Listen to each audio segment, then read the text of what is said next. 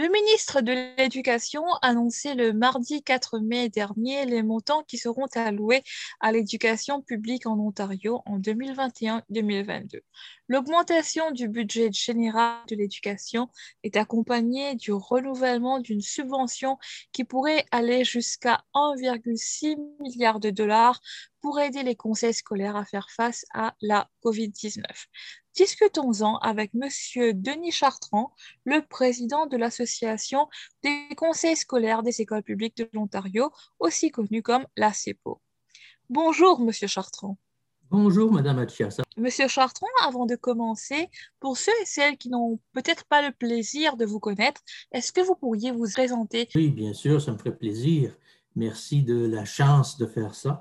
Alors, je suis Denis Chartrand, je suis président de l'Association des conseils des écoles publiques de l'Ontario. Et cette association est euh, le regroupement de quatre conseils scolaires, francophones bien sûr, laïques. Alors, euh, l'ensemble des quatre conseils, euh, nous avons environ 35 000 élèves et des centaines d'écoles réparties partout en Ontario. Alors, nous sommes euh, la voix. Euh, nous espérons être une voix claire et une voix forte euh, pour l'éducation publique, c'est-à-dire non confessionnelle, francophone, partout en Ontario. Donc, Monsieur Chartrand, pour revenir à la nouvelle qu'on présentait en prélude à cette entrevue, est-ce que vous pourriez nous expliquer comment vous avez accueilli cette nouvelle? Bien, en général, Madame Atia, j'ai j'ai assez bien reçu euh, la nouvelle euh, des subventions pour le besoin des élèves parce que ça répond en grande partie, pas entièrement, mais en grande partie aux demandes que nous avions faites, euh, nous de la CEPO, lors du dépôt de notre soumission au gouvernement, lors, des, lors de l'étude préliminaire du budget. Alors, à ce moment-là, nous avions demandé au gouvernement de s'assurer que lors du budget, il y aurait des fonds pour euh, continuer euh, le travail que nous faisons au niveau du COVID pour assurer la santé, la sécurité des élèves et du personnel dans nos écoles.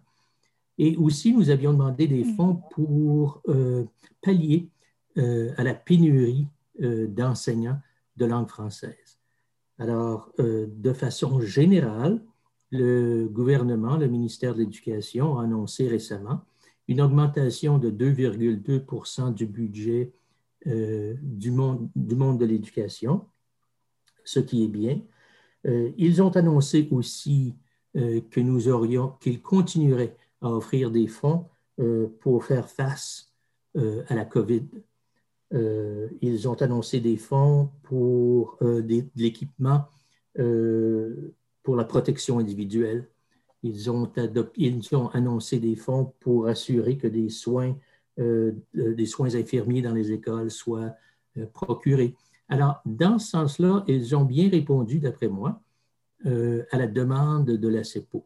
Et au-delà de, des contre-coups de la pandémie, quels sont les autres gros défis de l'éducation publique en 2021? Oui, effectivement, nous avons plusieurs défis. Euh, le plus gros défi, à part celui de, la pandémie, c'est la pénurie d'enseignants.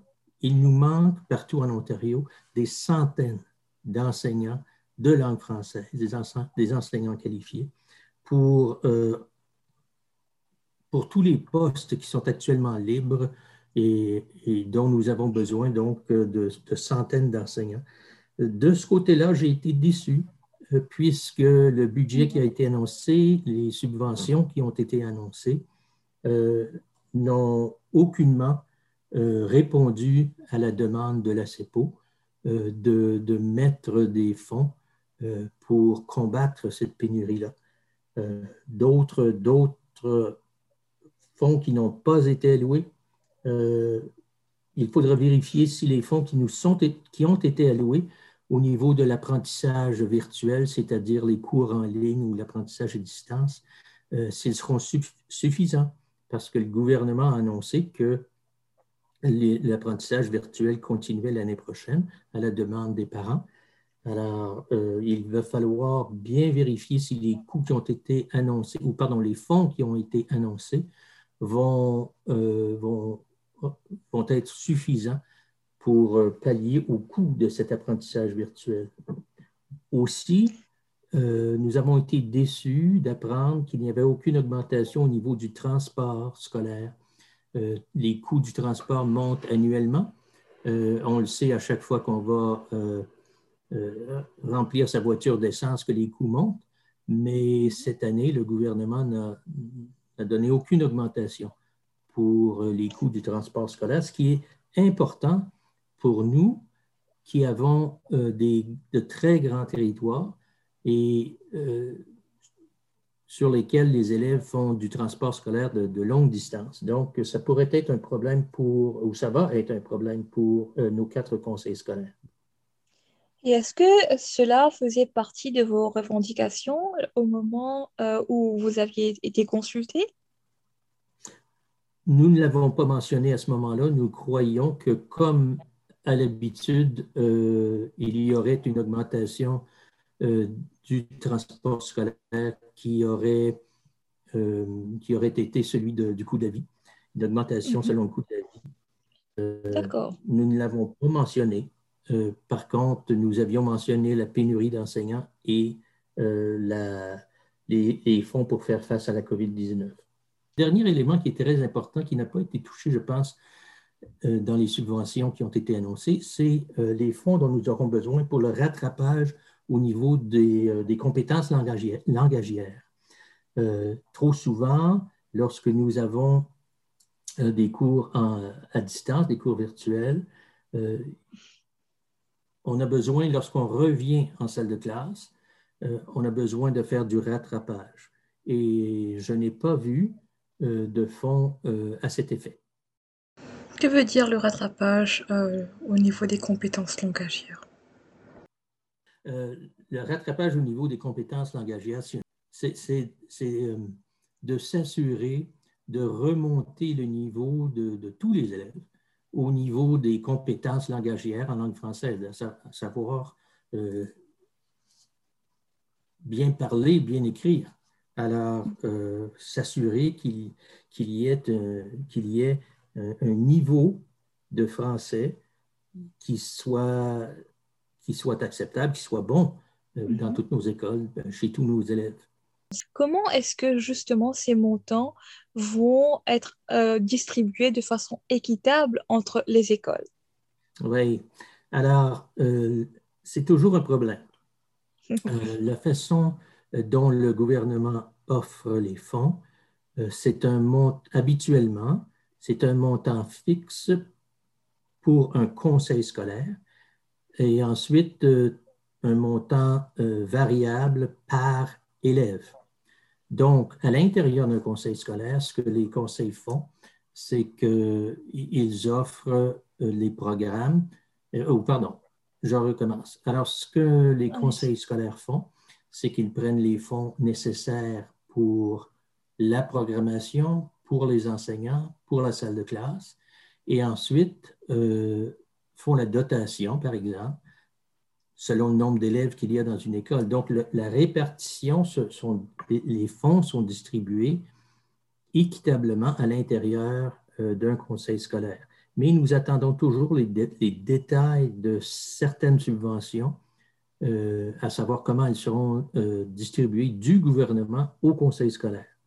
Ce qui est important, c'est de toujours avoir un certain montant de liberté à l'intérieur d'un conseil pour pouvoir, parce que, le conseil scolaire est celui qui est le plus près des besoins des élèves. Il connaît un conseil scolaire, une école, connaît euh, les besoins euh, de chaque élève.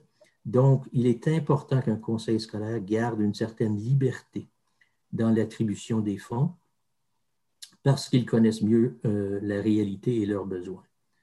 ce sont les mieux habilités à savoir comment distribuer les fonds. Euh, alors voilà, c'est euh, ainsi qu'on distribue les fonds. D'accord. Et euh, quelles sont les prochaines étapes pour vous suite à l'annonce de cette nouvelle? Bien, les prochaines étapes, c'est une étude en détail de chacune des subventions pour s'assurer justement que les besoins des élèves au niveau des écoles de langue française soient, soient rencontrés par les fonds qui lui, sont, qui, qui lui seront attribués. Donc, une étude en profondeur de ce qui a été annoncé. Et ensuite, euh, si nous trouvons qu'il y a hum, des lacunes, ben, c'est de faire des revendications au niveau du ministère de l'Éducation. D'accord. Et euh, pour revenir à ce que vous venez de dire, comment est-ce que dans la pratique, on peut s'assurer que les fonds soient dépensés conformément aux besoins des élèves?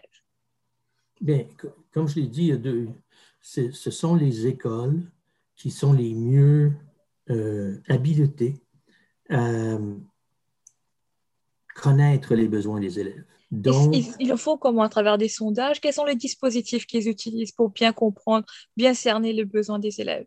Ah, je vois. Alors, euh, il y a des études qui se font euh, au siège social qui sont très complexes et qui veulent s'assurer que chaque élève chaque classe, chaque cohorte, chaque école reçoivent sa juste part des fonds alloués. Ainsi, euh, ces études faites par les services pédagogiques, par exemple, vont s'assurer que les besoins, euh, si c'est par exemple des besoins pour des élèves ayant des besoins particuliers, que ces fonds-là aillent justement aux élèves qui en ont besoin.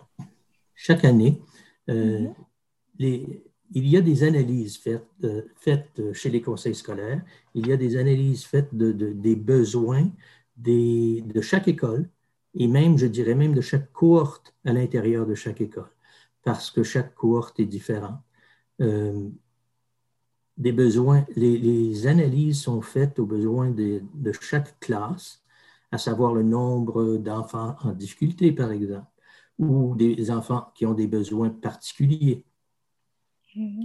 Et c'est en sachant le nombre d'élèves qui ont des besoins particuliers, le nombre d'élèves qui ont besoin de rattrapage dans un sujet ou un autre, euh, en connaissant les besoins de l'école dans son ensemble, que le, conseil scolaire distribue les fonds à chaque école. Est-ce que vous pourriez nous expliquer un petit peu euh, comment faire pour appuyer éventuellement les revendications euh, de la CEPO s'il y a lieu? Donc, par exemple, pour des parents qui nous écoutent et qui aimeraient éventuellement appuyer vos revendications, quelle serait la marche à suivre?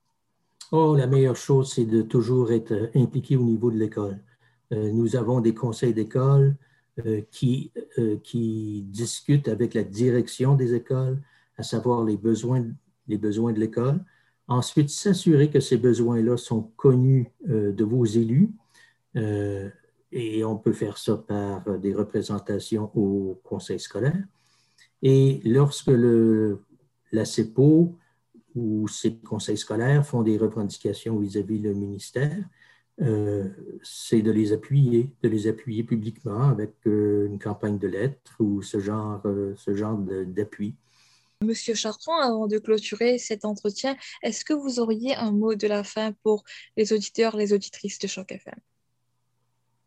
Oui, euh, j'aimerais publiquement remercier euh, tous euh, les enseignants et toutes les personnes qui travaillent au niveau de l'éducation à Toronto, mais partout dans le sud de l'Ontario et partout en Ontario.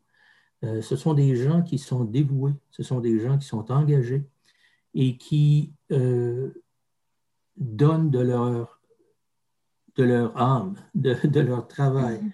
Euh, ils aiment les jeunes et il faut les appuyer. je veux les remercier pour tout ce qu'ils ont fait durant l'année très difficile qu'ils viennent de passer. Et il faudra continuer à les appuyer, les remercier pour le travail qu'ils font.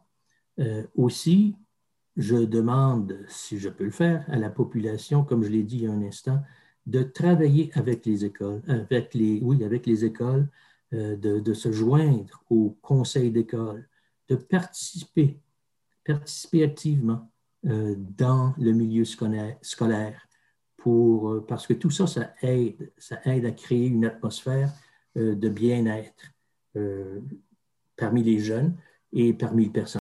Merci pour votre intervention, Monsieur Chartrand.